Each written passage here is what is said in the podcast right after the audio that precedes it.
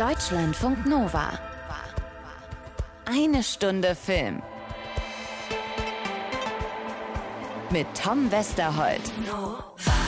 Ja, hier Westerholt, Schnesterholt, äh, am Arsch die Räuber. Ich kann nicht mehr, Frau Wollner. Ich, also bitte übernehmen Sie. Ich bin erschöpft. Ich brauche sehr dringend einen 20 bis 30-stündigen Mittagsschlaf. Wie, wie ist bei dir? Mittagsschlaf im Kinosessel kann ich von abraten, ist sehr unbequem. Oh, Geht tierisch auf den Nacken, äh, auch wenn man auf dieser Berlinale ein bisschen Platz um sich rum hat, weil wir ja im Schachbrettsystem sitzen. Ja. Aber I feel you, I feel you sowas von totally. Ich weiß nicht warum. Es ist ja wirklich eigentlich viel weniger zu tun als in den Jahren bis 2020. Also 21 rechnen wir nicht, wo wir hier nur im Büro gesessen haben. Aber also es ist de facto weniger zu tun, aber irgendwie haut diese Berlinale total rein. Es trügt ja auch nur, dass weniger zu tun ist. Es ist nämlich eigentlich gar nicht weniger zu tun. Du musst es jetzt ein Rechenbeispiel, ja? Wir haben normalerweise Berlinale zehn Tage von Donnerstag bis Sonntag. Genau. Ja, wir haben meistens Donnerstag geht's los und Freitag die Woche drauf sind die letzten Pressevorführungen. Dieses Jahr ist das alles ein bisschen geballter. Die Berlinale geht zwar immer noch zehn Tage, aber vier davon sind dem Publikum vorbehalten.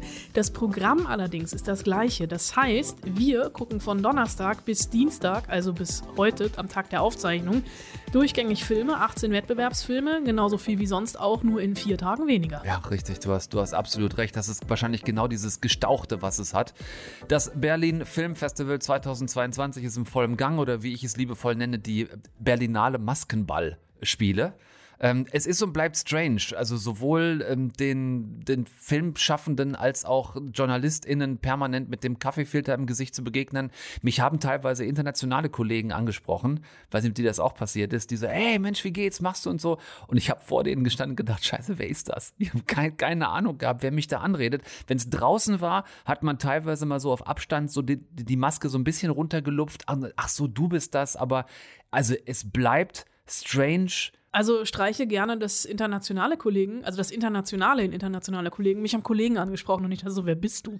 Äh, aber ja, ich finde es total, also es haben im Vorfeld wurde viel darüber diskutiert. Ich habe meinen Teil dazu beigetragen, äh, Teil dieser Debatte zu sein. Äh, braucht man ein Präsenzfestival in diesen Zeiten? Kann man auf Hybrid umstellen? Und alle, die für das Präsenzfestival wirklich flammende Plädoyers gehalten haben, haben immer gesagt, natürlich brauchen wir die Berlinale. Es geht ja um, natürlich um zum einen um die Filme auf der großen Leinwand, zum anderen um den Austausch. Ganz ehrlich, erste Pressevorführung, Eröffnungsfilm, um mich rum, sieben Nasenpimmel, eine Frau vor mir, die ganze Zeit komplett den ganzen Film über E-Mails geschrieben auf ihrem Handy, Ja. wo ich so dachte, Mädel, dann bleibt doch einfach zu Hause. Und dieser Austausch drumrum, mir, mir fehlt das komplett. Ich habe gestern das erste Mal Kollegen gesehen, denen ich im ersten Film neben denen sitze. Ja, ja, ja. Dieser Austausch findet nicht statt, weil wir natürlich, also ich achte da extrem drauf. Ich gehe möglichst spät ins Kino hin Ja. mit dem Test, hole mir mein Bändchen, setze mich in den Saal und sobald der Film fertig ist, verlasse ich diesen Ort fluchtartig. Genau. Weil ja, das Kino an sich, ich wiederhole mich da, ist ein sicherer Ort, aber es geht um das Hinkommen und um das Wegkommen. Und der Potsdamer Platz, der ja sowieso ein absoluter Nichtort ist, ich glaube, ich ist der nichtortigste Ort in ganz Deutschland, ist noch nichtortiger geworden, weil er nahezu wirklich gespenstisch ist. Ja, das stimmt. Die Begegnungen, du hast es angesprochen, fehlen massiv. Das hat einen Großteil des Festivals ausgemacht. Begegnungen untereinander, aber auch die Begegnungen mit filmschaffenden Menschen. Auch das dieses Jahr sehr runtergedrosselt. Wir haben euch mitgebracht, was wir zusammentragen konnten. Wir haben Andreas Dresen getroffen und dessen Hauptdarstellerin Meltem Kaptan aus dem ganz wundervollen Film Rabie Kurnas gegen George W. Bush. Ähm, Nicolette Krebitz getroffen, die auch im Wettbewerb vertreten ist mit ihrem neuen Film AEIOU. Äh, dann habe ich gerade eben noch, bevor wir uns hier im Büro getroffen haben, noch ähm, Nawel Perez Vizcaya getroffen.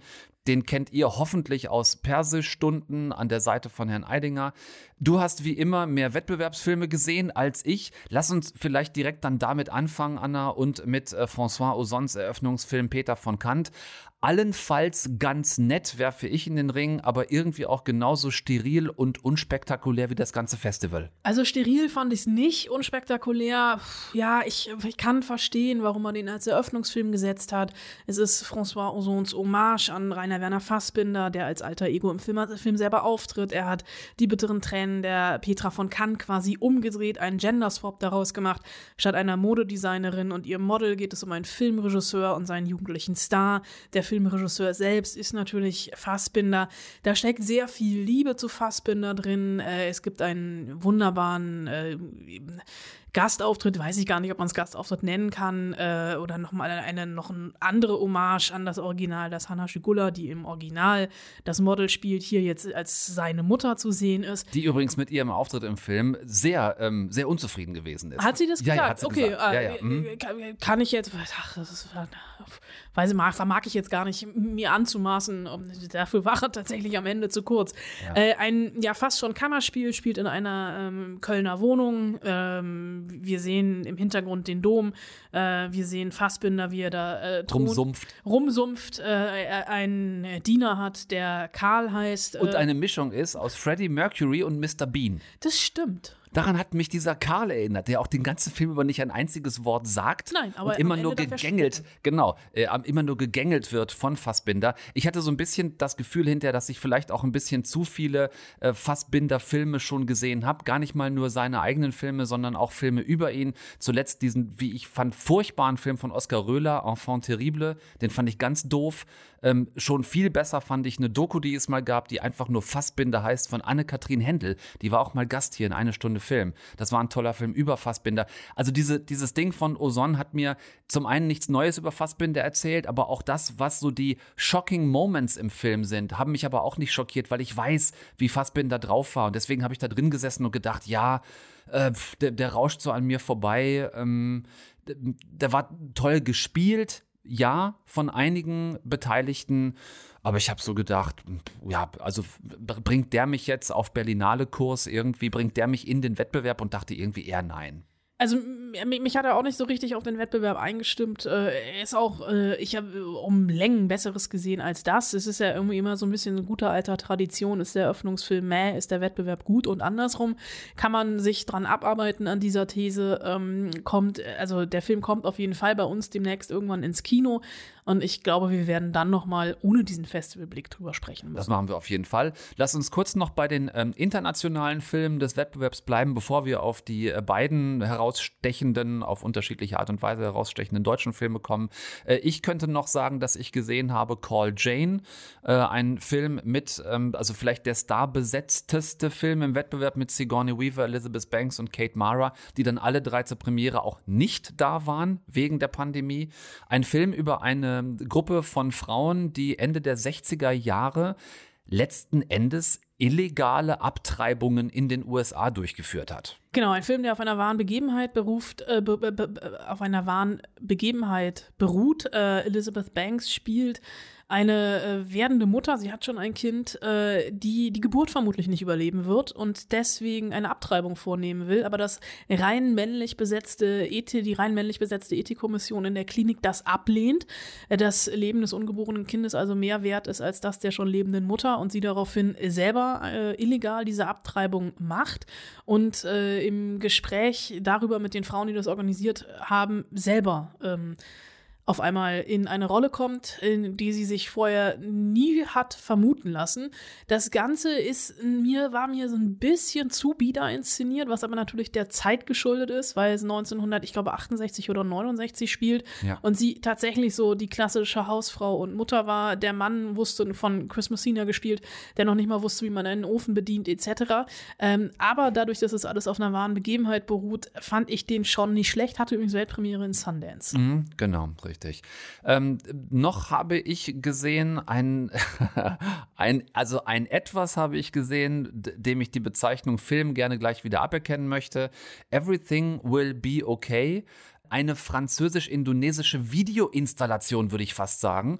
Ähm, wir sehen also die ganze Zeit geschnitzte, also aus Holz geschnitzte Tiere, die ähm, äh, abgefilmt werden mit bewegter Kamera, also Stand, Standbilder, aufgebaute, wie so, wie so Puppenhäuser, äh, Tiere aus Holz geschnitzt, die die Weltherrschaft übernommen haben. Und dazwischen sehen wir so ein doppeltes äh, Triptychon an Bildern, immer so sechs Bilder äh, zueinander gestellt, die aus verschiedenen Kriegen, zum Beispiel aus dem Vietnamkrieg und anderen äh, Erschießungen, Ermordungen von Menschen zeigen. Und das Ganze wird kommentiert mit einer französischen Off-Stimme, die also die Geschichte erzählt, wie die Menschheit gescheitert ist und die Tiere die Weltherrschaft übernommen haben. Ich bin nach 20 Minuten da raus, einfach nur, weil ich gedacht habe, erstens ist es kein Film und zweitens gehört es vielleicht ins Panorama oder ins Forum, aber nicht in den Wettbewerb. Und nun, lieber Tom, ähm, muss ich dir dann etwas Schockierendes mitteilen. Hm. Äh, der Film sticht, fällt glaub, tatsächlich aus diesem Wettbewerb raus.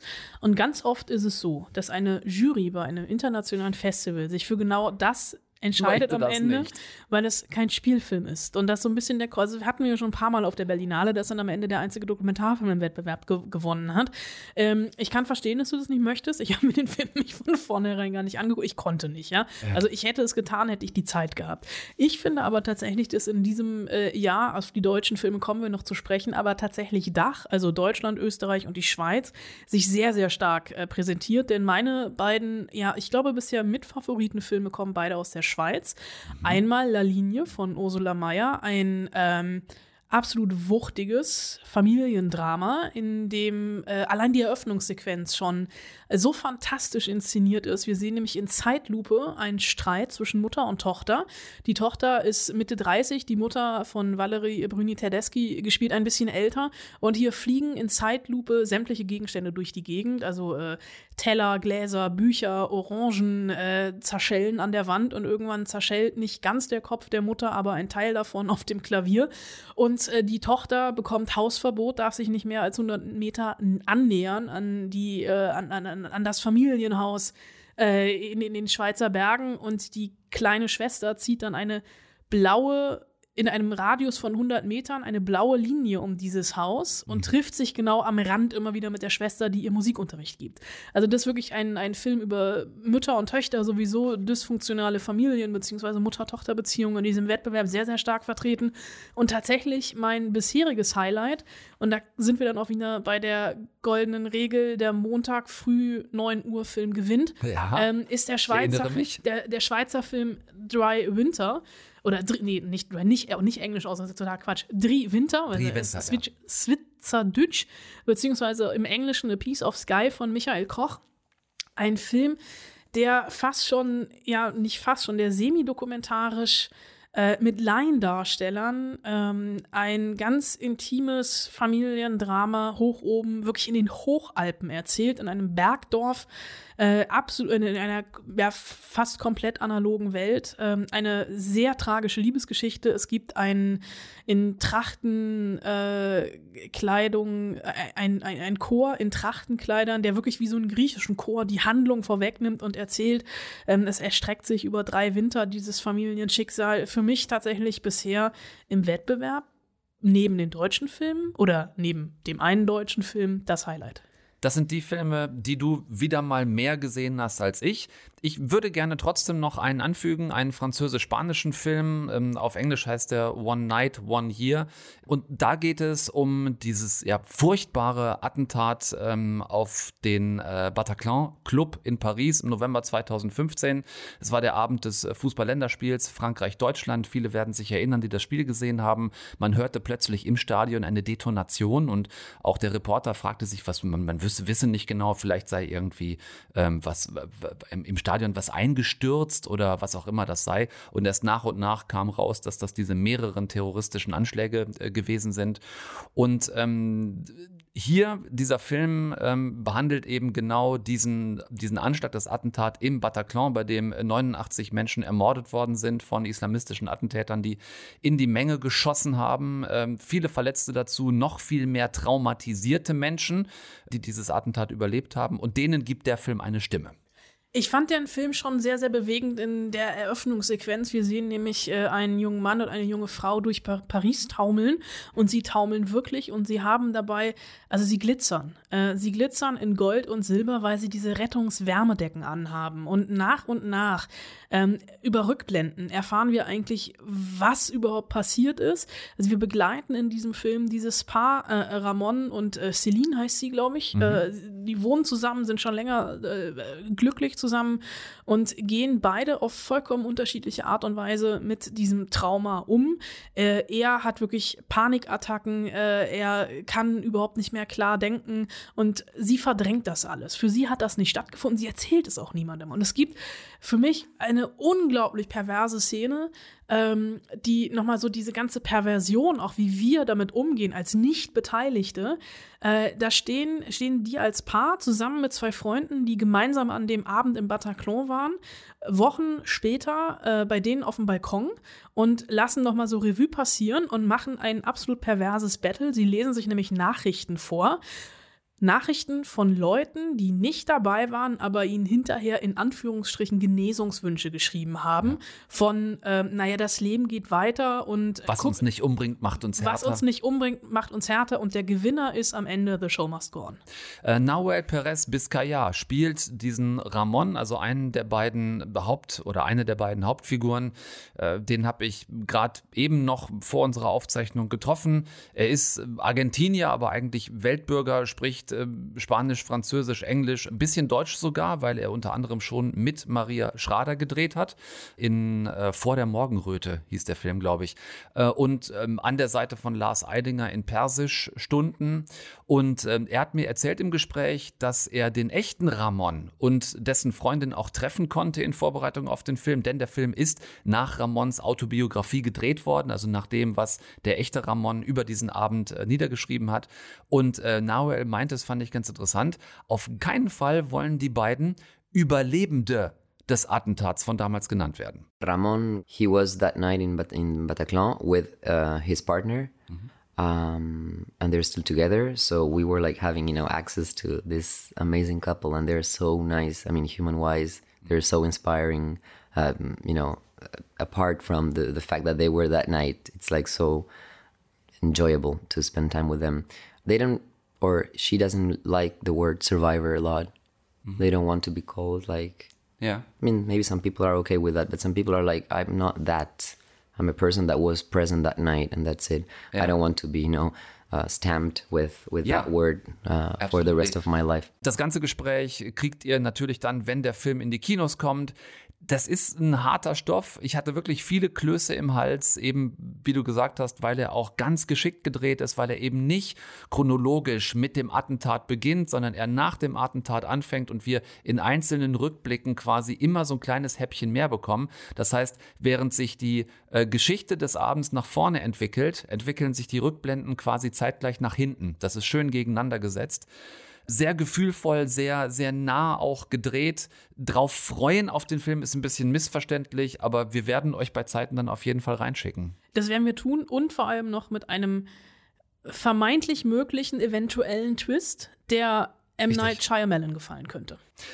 Wir könnten damit dann zu den deutschen Filmen kommen. Ich glaube, das Wichtigste am Wettbewerb haben wir bis dahin abgedeckt das ist sowieso, haben wir, wir beide eben schon vorher gesagt, so ein bisschen Gedächtnisprotokoll, was wir heute hier machen. Das ähm, merkt man noch an meinen fehlenden Deutschkenntnissen.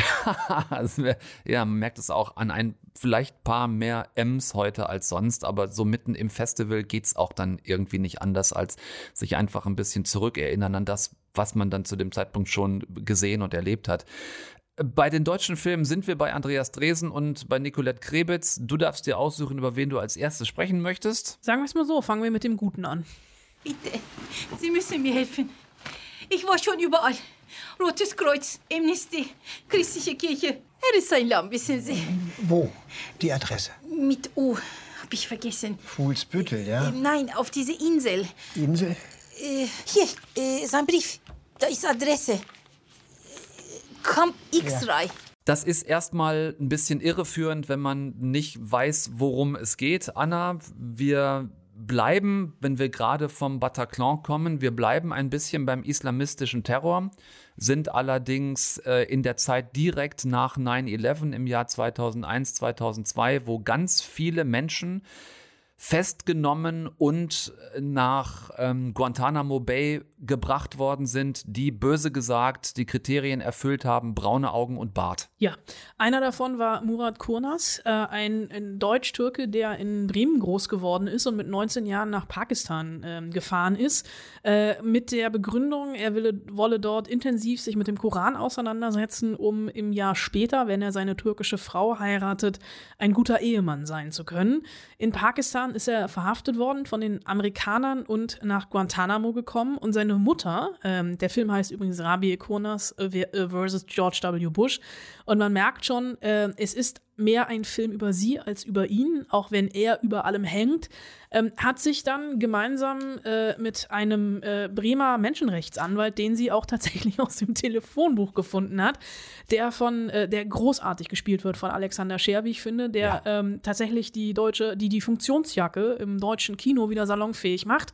Äh, gemeinsam machen die sich dann auf, um den mächtigsten Mann der Welt zu verklagen. Das ist eine sogenannte Habeas Corpus Klage mit Antrag auf Akteneinsicht, Zugang zu Mandanten und gerichtlicher Überprüfung der Inhaftierung.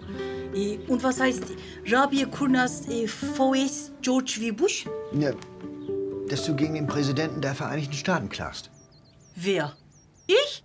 Ja, du. Ja, man merkt so ein bisschen, ähm, sie, also die Rabia Kurnas ist wirklich ähm, Hausfrau und Mutter in erster Linie äh, und ist, ähm, irgendjemand sagte, so eine richtige Wuchtbrumme. Der Film könnte, oder auf, ich glaube, wenn man den Titel liest, denkt man, das ist so ein klassischer Gerichtsthriller oder Justizthriller, aber das ist er überhaupt nicht. Nur ganz am Rande. Am ganz am Rande, er hat nämlich sehr viel komödiantische Elemente auch und vor allem durch diesen Perspektivwechsel. Es ist ja eigentlich eine Geschichte David gegen Goliath und dadurch, dass Andreas Dresen, der tatsächlich sehr früh sich für das Schicksal, von Murat Kurnas interessiert hat und ihn, ihn dann auch sehr früh in Bremen besucht hat, mit ihm gesprochen hat und er wollte einen Film über ihn machen, über das Thema machen, hat dann irgendwann gemerkt, wenn ich das Leid aus Guantanamo erzähle, da rennen mir alle Zuschauer weg, das will keiner sehen. Ich erzähle das Ganze aus der Perspektive von ihr. Das ist was sehr Schönes, weil in unseren Zeiten ist es ja doch häufig so, äh, wir sitzen abends vorm Fernseher, äh, wir sehen die Nachrichten, wir sehen den Zustand unserer Welt und äh, dann sagt man sich schnell, ach, ich kann ja eh nichts machen, das ist ja alles so furchtbar und so. Und hier erzählen wir von einer Frau, die dagegen an, angeht und es schafft und äh, sagt mir, ey, die Welt ist veränderbar. Wir können etwas tun. Wir können, auch wenn wir uns ohnmächtig fühlen, die Steine zum Tanzen bringen. Ja, die Steine zum Tanzen bringen, das schafft sie wirklich. Und dass das im Film so famos gelingt, das liegt für mich voll und ganz an der Hauptdarstellerin, dem Herzstück und der Seele des Films, nämlich Meltem Kaptan. Meltem Kaptan, vielen Dank. Äh, eine Frau, die er äh, lange gesucht hat und die er dann gefunden hat. Und sie hat neben ihrer Power auch eine große Durchlässigkeit. Ja, man guckt in ihre Augen und guckt direkt in die Seele rein. Und das ist was Wunderschönes. Und damit kann sie eben auch den Schmerz, den diese Geschichte natürlich auch hat, auch sehr gut transportieren. Und äh, das ist für mich ein Glücksfall, dass sie diesen Film spielt. Äh, Das ist sie absolut. Äh, Meltem Kaptan aus Gütersloh in der Nähe von Paderborn, in der Nähe von Bielefeld auf halber Strecke zwischen Dortmund und Hannover, falls das jetzt irgendwem ein bisschen weiterhilft geografisch. Die Frau ist Comedian, Autorin, Moderatorin, aber ganz nebenbei auch ausgebildete Schauspielerin und Sängerin. Sie spielt diese Mutter, finde ich, mit so einer unfassbaren Natürlichkeit und ich glaube, Seele hast du eben schon gesagt, verschwindet in, in dieser Rolle dieser Mutter vom 19-jährigen äh, Murat Kurnas, der da irgendwo auf Guantanamo hockt zu der Zeit. Fünf Jahre insgesamt, ohne ordentliche Anklage, ohne Möglichkeit auf eine neutrale Verteidigung, ohne irgendwelche Menschenrechte, eingefärcht, verhört, gefoltert. Und diese Mutter, die zu Hause in Deutschland sitzt und die nichts weiß, teilweise nicht mal, ob ihr Sohn überhaupt noch lebt, lebt und die trotzdem aber den Mut nie verliert. Also eine außergewöhnliche Frau, außergewöhnlich gespielt von Meltem Kaptan. Und das ist ihr, hat sie mir erzählt, tatsächlich nicht mal einfach so zugeflogen. Du musst schon tatsächlich diese, auch diese Sätze fast schon rückwärts und vorwärts sprechen können, damit genau das, was du gerade gesagt hast, dieses, das ist dieses Organische Ja. und dieses Leichte, was da drin ist, braucht natürlich die Arbeit davor. Weil ist wie beim Ballett auch, ne? Es sieht ganz leicht aus, weil meine Schwester macht Ballett, sieht ganz leicht aus, aber es ist natürlich eine andere, das musst du dir erarbeiten. Und deshalb, da war es auch so, ich habe mich wirklich viel in diese Sätze gesetzt und geguckt, auch wie, wie mache ich das vom, vom Timing und, ne, also wie breche ich die auf, damit. Und mit dem Dialekt auch noch, Genau, den du ja das- reingelegt hast. Also damit sich das auch für mich authentisch anfühlt. Ja. Und das war tatsächlich ähm, ich habe irgendwann auch angefangen, sie selber zu spielen in verschiedenen. mein Mann hat auch immer wieder gedacht, guck mal, jetzt ist die Ravi in der Küche und macht jetzt, kocht jetzt da gerade was, weil ich dann wirklich auch mit meinem Mann plötzlich angefangen habe, wie Ravi zu sprechen und äh, wie sie auch mich hinzusetzen, all das, auch ihre Körpersprache zu üben. Und irgendwann kommt dieser Punkt, Ja. da merkst du, macht, es ist wie so ein Klick. Du merkst, jetzt sitzt freue mich wirklich wahnsinnig über diesen Film, eben weil er ähm, die Geschichte von der anderen Seite beleuchtet, weil es eben nicht um das Geschehen ähm, auf Guantanamo geht. Wir quasi nicht ein einziges Mal wirklich sehen, was dort los ist, sondern immer nur bei der Mutter sind und ihrer Angst, bei ihrem Unwissen sind.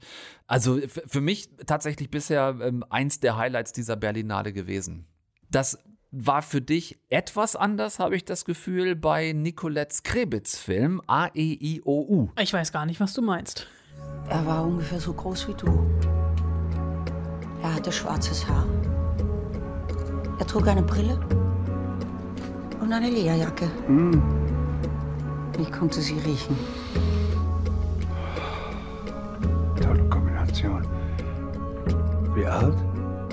Er war jung, fast noch ein Kind. Wo sind wir denn hier, ähm, Anna? Wir sind bei deiner Namensvetterin, die im Film auch Anna heißt, gespielt von Sophie Reuss, und bei Adrian, die also beide schon mal mit A anfangen. Das ist für den Film einigermaßen äh, wichtig an dieser Stelle. Sie ist ja so ein bisschen äh, in die Jahre gekommene Diva vielleicht, Schauspielerin, die auch mehr nicht mehr so wirklich gebucht wird, außer für schlechte Hörspiele in schlechten Synchronstudios. Wo Und sie dann dann auch direkt von ihren Partnern angegrabbelt Wo sie- wird und das Handtuch hinschmeißt. wo sie von ihrem schmierigen Partner angegrapscht wird und dann über Umwege bei der Aufgabe landet, einem jungen, früher hätte man gesagt, schwer erziehbaren Jugendlichen, ein bisschen das Sprechen und Artikulieren beizubringen, weil der nämlich parallel an einem Theaterstück teilnehmen möchte. Ich schaue es mir an. Ich habe es vor Augen.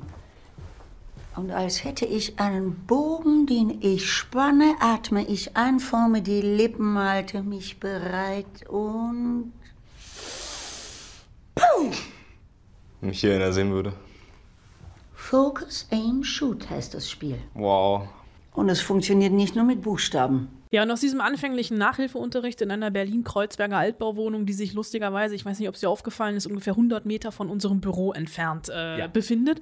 Äh, Kreuzbergstraße, Ecke Mehringdamm, falls jemand ein bisschen auf Location-Tour gehen möchte in Berlin, könnte auch gerne bei uns auf einen Kaffee vorbeikommen. Äh, von da machen die beiden einen Ausflug nach Südfrankreich, an die Côte d'Azur nach Nizza. Und natürlich, sie Anfang 60, eher gerade Mann geworden, wenn überhaupt so 17, 18 Jahre, werden ein in Anführungsstrichen Liebespaar, tollen an der Côte d'Azur herum äh, in Nizza, gehen, wollen ins Casino, ähm, berauben äh, Passanten und lassen sich ihrer Liebe in.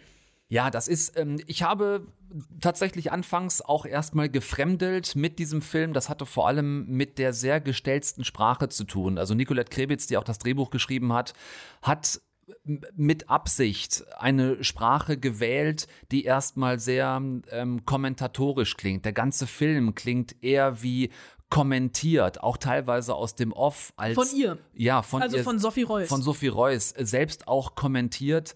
Äh, Mehr als dass er wirklich gespielt klingt. Äh, dieser Adrian ist genauso wortkarg wie Anna wortgewaltig ist, ähm, die versucht auch mit der gestellten Sprache eine möglichst große Distanz herzustellen zwischen sich und Adrian, weil sie insgeheim schon genau merkt, sie kann sich dem jugendlichen Charme dieses jungen Mannes nicht wirklich entziehen. Und er ist so der Typ, ähm, der auch aus nicht nachvollziehbaren Gründen gleich sehr Feuer und Flamme für sie ist und, und alles tut, um ihr näher zu kommen. Aber das habe ich irgendwie, das habe ich überhaupt nicht so gesehen. Also das ist tatsächlich, äh, ich, die, gestellt, dieser ganze Film ist für mich total gestellt. Dieser ganze Film ist ein Konstrukt, was wie so eine Nachsichtung, wie so, wie so ein Kartenhaus ineinander fällt. Ah, ich habe ganz Ja. große Probleme mit dem Teil. Ich kann gar nicht genau sagen, warum es letzten Endes so gewesen ist, dass genau dieses, dieses Fremdeln, das der Film mit sich selbst tut, warum mich das irgendwie in dem Augenblick getoucht hat, warum ich das auch spannend fand, wie die beiden von Anfang bis Ende auch weiter mit sich durchfremdeln und dass es eben nicht irgendwann dieses, ähm, beide schmeißen alle Vorbehalte über Bord und wir werden happily ever after, das passiert ja auch nicht im Film. Irgendwie weiß ich nicht, habe ich da drin gesessen und gedacht, ähm, das, das, ist, das ist anders und das ist komisch und das kratzt ein bisschen und das kneift ein bisschen, aber trotzdem hat es mich nicht äh, aus dem Kino rausgescheucht, sondern mich eher fasziniert im Augenblick, mir das bis zum Ende anzugucken. Es hat mich irgendwie neugierig gemacht. Die, äh, die, die, die Stimme aus dem Off erklärt am Anfang ja diesen Titel A, E, I, O, U, ne? Von wegen äh, Genau. das erste, was. Alles, alles fängt mit dem A an. Alles fängt mit dem A an, ne? Also bei der Geburt das A. Ja. Und ich hatte auch am Ende, also hört auch in dem Fall alles mit dem A auf, weil ich am Ende auch dachte, oh, Ah, Gott sei Dank ist dieser Film vorbei. Sagt Anna Wollner, wir werden noch mal ein bisschen auch ausführlicher darüber reden und vor allen Dingen auch mit Nicolette Krebitz über diesen Film reden, über ihre Regie und über ihr Drehbuch, wenn er denn dann rauskommt. Und damit, Anna, können wir den Wettbewerb der Berlinale dieses Jahr eigentlich abhaken soweit und könnten uns mal einem anderen großen, wichtigen Thema des Festivals zuwenden, einem, das immer größer wird, nämlich den Serien. Soweit ich weiß, in diesem Jahr trotz, trotz Maskenball Berlinale mehr Serien eingereicht als jemals zuvor. Ja, äh, vielleicht, vielleicht muss man an dieser Stelle auch sagen, Corona sei Dank. Äh, aber tatsächlich, es gab in diesem Jahr über 200 Einreichungen und das waren doppelt so viele äh, als wie im letzten Jahr. Äh, und es tatsächlich sind wir davon verschont geblieben, dass wir Corona-Serien sehen, in denen es um Corona geht. Das hatten wir ja auch schon so ein bisschen. Äh, die Serien haben alle eine ziemlich hohe Qualität und zeigen, wie groß einfach der erzählerische Durst der Macher ist. Nicht nur in diesen 200 Serien, die Julia Fidel, die Serienleiter, am liebsten Leiterin, am liebsten alle gezeigt hätte, sondern in den sieben, die es am Ende geworden Und du hättest sie wahrscheinlich auch alle geguckt. ich hatte sie, du, mir, 200. wurde in, der- mir wurde in der letzten Woche vorge vorgeworfen, ich sei Demokratie, kulturfeindlich, saturiert und mit der Jogginghose am Sofa festgewachsen. Ich hätte diese 200 Serien auch alle zu Hause geguckt, ja. Bitte. Tut euch selber den Gefallen und googelt einfach zwischendurch mal Anna Wollner Berlinale 2022. Ihr werdet Ihr werdet Spaß haben. werdet einige interessante Dinge finden. Okay, ähm, gibt es denn so eine Art roten Faden? Ja, den gibt es. Und weil ich jetzt mittlerweile sehr viel geredet habe, äh, übernimmt diesen Part Julia Fidel. Also wir hatten sehr viel ähm, Serien, in denen Morde geschehen. Wir haben sehr viele tote Menschen in diesem Programm. Und ähm, auch Krankenhausserien, also alles, was in irgendeiner Form wiedererkennbar ist. Das ist sehr viel aufgetaucht, das hat man gemerkt.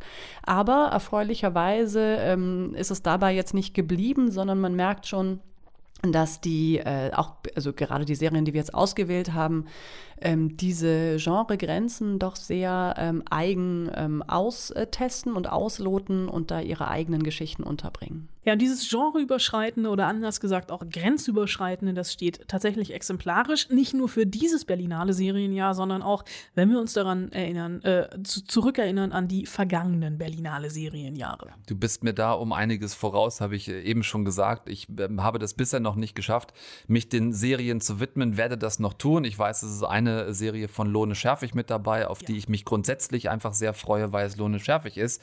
Ähm, lass uns konkreter ein bisschen drauf gucken. Was hast du tatsächlich schon sehen können? Also diese Serie mit Sicherheit. Worauf können wir uns freuen? Äh, ja, es ist tatsächlich eine sehr diverse und auch emotionale Auswahl, die in die Tiefe geht und die auch überrascht, denn äh, tatsächlich hat die Berlinale das Genre der Krankenhausserie für sich entdeckt. Äh, eine Krankenhausserie, ähm, die von Lohne Schärfig ist, äh, die The Shift heißt und die so gar nichts von Emergency Room und Grey's Anatomy hat.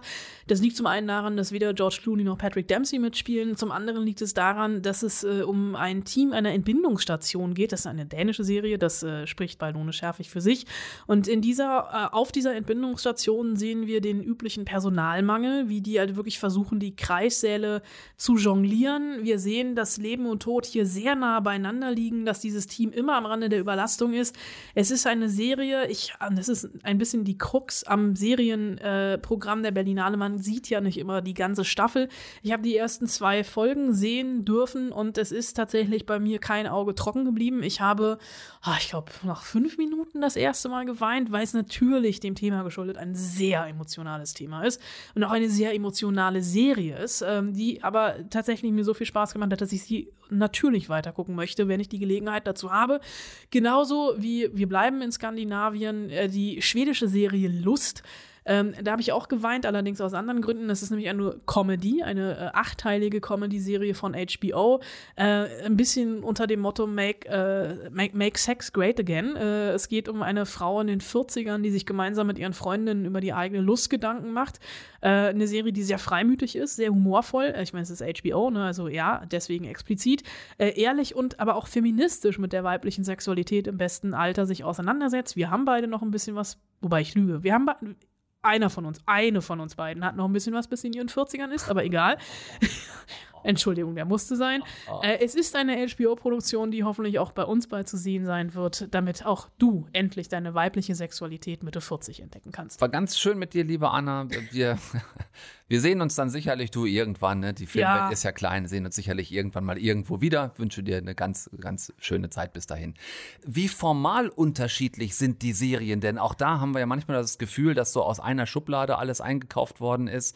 Wie viele Schubladen sind es hier? Es sind sieben Schubladen. Es sind sieben Serien, es sind sieben Schubladen, denn das Schöne daran, äh, es ist wirklich von allem was dabei. Wir haben The Rising, das ist eine Mystery-Serie aus England, das Remake einer belgischen Serie ab Mitte März auf Sky. Da geht es um Nivi, äh, Teenager, und die stirbt in der ersten Folge und steckt nach ihrem Tod in der Zwischenwelt fest und muss herausfinden, wer sie getötet hat. Ähm, auch hier gilt, ich habe die ersten beiden Folgen gesehen und war etwas konsterniert, nicht weitergucken zu können. Äh, ich spreche morgen mit der Regisseurin. Äh, die Serie kommt, wenn sie denn dann bei uns auf Sky läuft, dann gibt es dieses Interview natürlich auch in dieser Sendung zu hören. Formal ganz anders ist äh, die erste osteuropäische Serie im Berlinale Serienprogramm, äh, Suspicion. Ähm, die ist ziemlich streng, diese Serie. Und ich würde auch sagen, sie ein bisschen, also die ersten zwei Folgen, die ich gesehen habe, die sind unsympathisch, aber unsympathisch im positiven Sinne. Äh, es ist ein Vierteiler und äh, aus, aus Tschechien und es geht um eine introvertierte Krankenschwester, die verdächtigt wird, für den Tod einer Patientin verantwortlich zu sein und Opfer politischer Verstrickungen wird. Und es sind Serien mit Mord und Totschlag, da haben wir am Anfang schon drüber geredet. Es sind aber keine klassischen Whodunits. Also es ist nicht der Tatort 2015, wer war der Mörder, sondern, ich habe schon wieder zu viel geredet, Julia Fidel sagt, warum. Bei den Serien, die wir äh, ausgewählt haben, ist natürlich für uns auch sehr wichtig, dass da noch ein bisschen mehr ist als nur das. Und ähm, bei Black Sands zum Beispiel, unserer ersten isländischen Serie, die ich schon alleine wegen der unfassbar tollen Bilder aus Island äh, empfehlen kann, da ähm, tauchen wir ein in so ein Kleinstadtleben. Und das zum Beispiel macht die Serie einfach auch total spannend, weil wir diese ganzen ähm, interpersonellen Konflikte haben und zusätzlich eben herausfinden wollen, warum da plötzlich warum da ständig TouristInnen sterben. Ja, einen Haken gibt es dann allerdings doch noch. Ich habe es schon mehrfach erwähnt. Die Serien werden auf der Berlinale nie komplett gezeigt, aus Zeitgründen. Es sind immer nur die ersten zwei oder aus dramaturgischen Gründen nochmal drei Folgen für den perfekten Spannungsbogen. Es bleibt also ähm, für uns alle zu hoffen, dass äh, diese sieben Serien schnell den Weg äh, zu uns ins heimische Wohnzimmer finden, egal ob dann auf äh, Sky, Amazon oder am Ende in der ARD-Mediathek. Netflix ist nämlich übrigens nicht dabei. Mhm. The Rising zum Beispiel, ich wiederhole mich, ist bei uns schon im März auf Sky. Dann, liebe Anna, soll das Berlinale Überblick genug gewesen sein für heute. Äh, wir greifen das ja alles tatsächlich nochmal wieder auf, wenn die Serien und Filme dann ihre wirklichen Startdaten bekommen. Ganz klar, es sollte ja heute auch nur ein Vorgeschmack, ein Überblick sein. Ich glaube, es ist trotzdem wieder einiges geworden, was wir da jetzt zusammengetragen haben. Lass uns vielleicht zum Abschluss für heute noch einen Film angucken, der genau das tut, nämlich ein Startdatum haben. Und das ist diese Woche Donnerstag. Verrückt. Verrückt. Äh, Im Kino die nächste Computerspielverfilmung Uncharted. Ähm, Wer es nicht wie ich, stundenlang durchgezockt hat, dieses Spiel. Es geht um eine Art jungen Indiana Jones, der heißt hier Nathan Drake, wird gespielt von Tom Holland, ähm, früheres Waisenkind gewesen, Einzelgänger, seit äh, sein Bruder ihn im Jugendalter verlassen musste und abgehauen ist, ist so ein ja, Abenteurer im Geiste geworden, kommt hier in Kontakt mit dem älteren Victor Sullivan, gespielt von Mark Wahlberg, der so ein bisschen Drakes Mentor wird. Und die erste große Mission der beiden zusammen ist, sie äh, wollen einen gesunkenen Goldschatz finden. Das Haus der Moncada. Yep. Hat die Kreuzzüge finanziert, die Inquisition, Frankos Faschisten in den 30ern und so ziemlich jedes andere vorstellbare Grauen. Sie boten Magellan Geld für seine große Entdeckungsreise an, solange er mit dem Gold zurückkehren würde. Wie viel Gold? In heutiger Währung? Fünf Milliarden locker. Das ist der größte Schatz, der nie gefunden wurde. Wie fandest du's? Also, ich weiß, wir haben nicht mehr viel Zeit, wir haben schon maßlos überzogen an dieser Stelle, aber zwei Sachen. Zum einen, mein Computerspiel Horizont hört bei The Sims 2 auf und geht aktuell bei Wordle weiter. Ähm, Zweitens, ja, ich schlafe noch immer in Tom Holland Bettwäsche beziehungsweise Spider-Man Bettwäsche. Das heißt, du weißt, ich habe eine kleine Schwäche für diesen äh, jungen Mann. Ein kleinen Softspot. Ein, ist ein kleiner Softspot von mir, vielen Dank. Und ich finde, ohne das Computerspiel jemals auch nur ansatzweise gespielt zu haben, hatte ich in diesen knapp zwei Stunden Film jede Menge Spaß, weil es ist ein bisschen natürlich Indiana Jones für Arme. Sie haben ihre Stationen, die sie abklappern.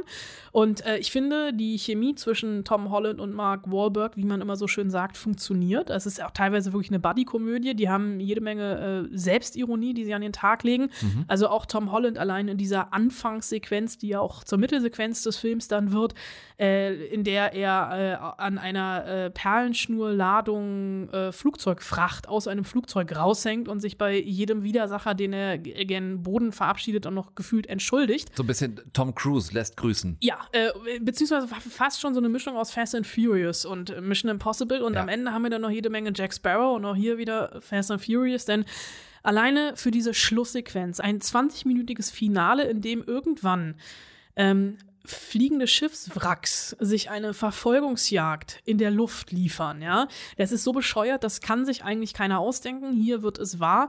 Und ich hatte einfach, ich hatte so ein bisschen naiv kindlichen Spaß. Ich würde jetzt nicht sagen, ich muss jetzt unbedingt dieses Computerspiel spielen, weil ich, oder Videospiel, ich glaube, ich würde über das Tutorial am Anfang nicht hinauskommen mit meinen Fingerfertigkeiten an der Playstation. Das überlasse ich an dieser Stelle lieber anderen. Aber ähm, ich habe mich nicht gelangweilt.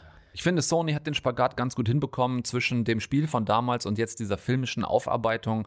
Action-Adventure ist das Genre gewesen dieser Videospielreihe.